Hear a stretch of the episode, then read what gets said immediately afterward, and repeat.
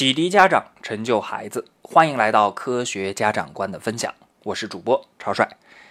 今天呢，想跟大家聊一聊之前特别火的一部电视剧，叫做《小别离》。我相信各位关注孩子学习的家长，肯定都看了这一部非常火的电视剧啊。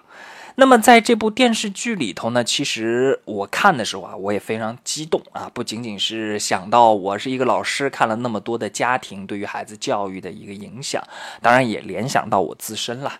那今天呢，我们就来从三个方面来谈一谈《小别离》究竟给了我们什么样的启示。首先，第一点呢，我想说啊，作为家长啊，咱们必须得有自己的生活。大家在看这个片子的时候啊，其实这个童文杰，也就是海清所扮演的那个角色啊，在朵朵他们家孩子离开了家庭之后，他突然发现自己不会生活了。为什么自己不会生活了呢？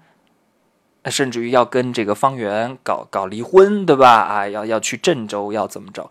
那其实他的点是什么呢？他的点啊。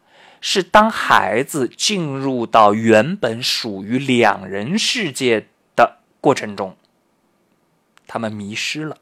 那我不知道大家还记不记得情节里头有一段俩人啊要闹离婚，然后方圆去郑州找他啊，这个童文杰就说了那么一段话，他的主旨是说什么呢？说啊。自从朵朵来到我们生活里之后，我的生活里只有她。现在她走了，我突然发现我不会生活了。原本我爱的是你，我的丈夫，可是现在我发现不是那么回事儿。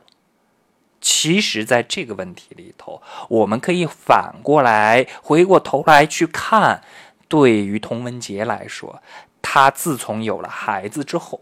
就没有了自己的生活，一切都是为了孩子。我工作努力，我去这个带着他锻炼身体，等等等，都是为了孩子。那一旦孩子长大了，问题就来了，自己就不会生活了，因为孩子总要走，总要有别离。所以啊，我提醒各位家长，除了孩子之外。一定要有自己的生活，甚至培养一个非常简单的生活爱好，对吧？插插花儿、做做饭啊，都可以。第二点，我们在跟孩子啊交流的过程中，或者教育孩子的过程中，一定要以诚相待。啊，比方说也是非常经典的一个情节啊，我在这个科学家长观视频版里头也讲过。当啊，童文杰发现朵朵呢，他去写这个网络小说，那这个时候童文杰想了一招什么呢？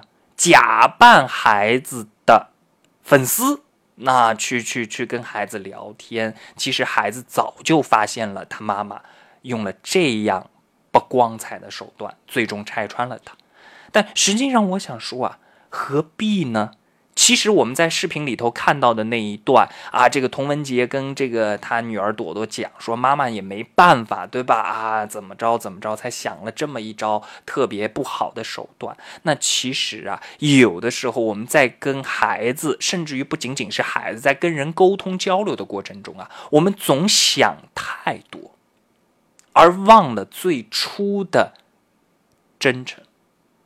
其实把话摊出来讲明白，对吧？啊，我们把问题从好坏你能接受的，我能接受的角度，通通讲明白了，这个问题就没那么复杂。为什么一定要用复杂的手段去解决一个原本非常简单的问题呢？所以。以诚相待很重要，不要去揣测孩子在想什么。你想知道你就问他是不是早恋了，你就问。你千万别说啊，我我问他，他是不是不会回答我？那你就要想孩子为什么不会回答你。当他只是一个三四岁的小孩子的时候，你问他饿了吗？他说饿了。你问他你喜不喜欢你们幼儿园旁边那小姑娘？他说我喜欢。为什么那个时候他就能真诚的回答你呢？是不是在他成长的过程中，你就已经丧失了让他信任的这么一个形象呢？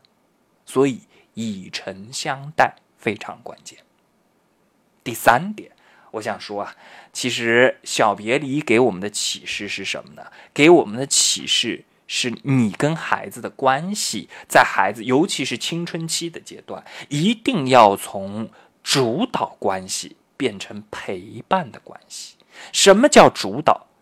就是孩子生活里头的方方面面，学习呀、交友啊等等，你都想掺和一脚，对吧？你总觉得自己的人生经验如此之丰富，就像《小别离》里头，童文杰老讲，我呢很小的时候就失去了父母，我一直打拼到今天，都是我一个人的努力，我就希望朵朵能够按照我的生活去活下去。不是的，孩子有孩子的生活啊，他会有自己的朋友，甚至于未来会有自己的另一半。那。家长在这个过程里头，你的身份一定是渐渐从主导孩子的生活变成孩子生活里头的一部分，就像孩子是你生活中的一部分一样。所以，在这个情形底下，我们要记住，一定要从主导型的关系变成陪伴型的关系。那这一点我也在科学家长官的视频版里头讲到过。我希望啊，这几点是我们在看《小别离》这一个电视剧除了情节之外，能够额外收获到的一些小小的启示。那咱们今天的分享就到这里，培养家长，助力孩子成长，欢迎明天继续收听科学家长官的分享。大家再见。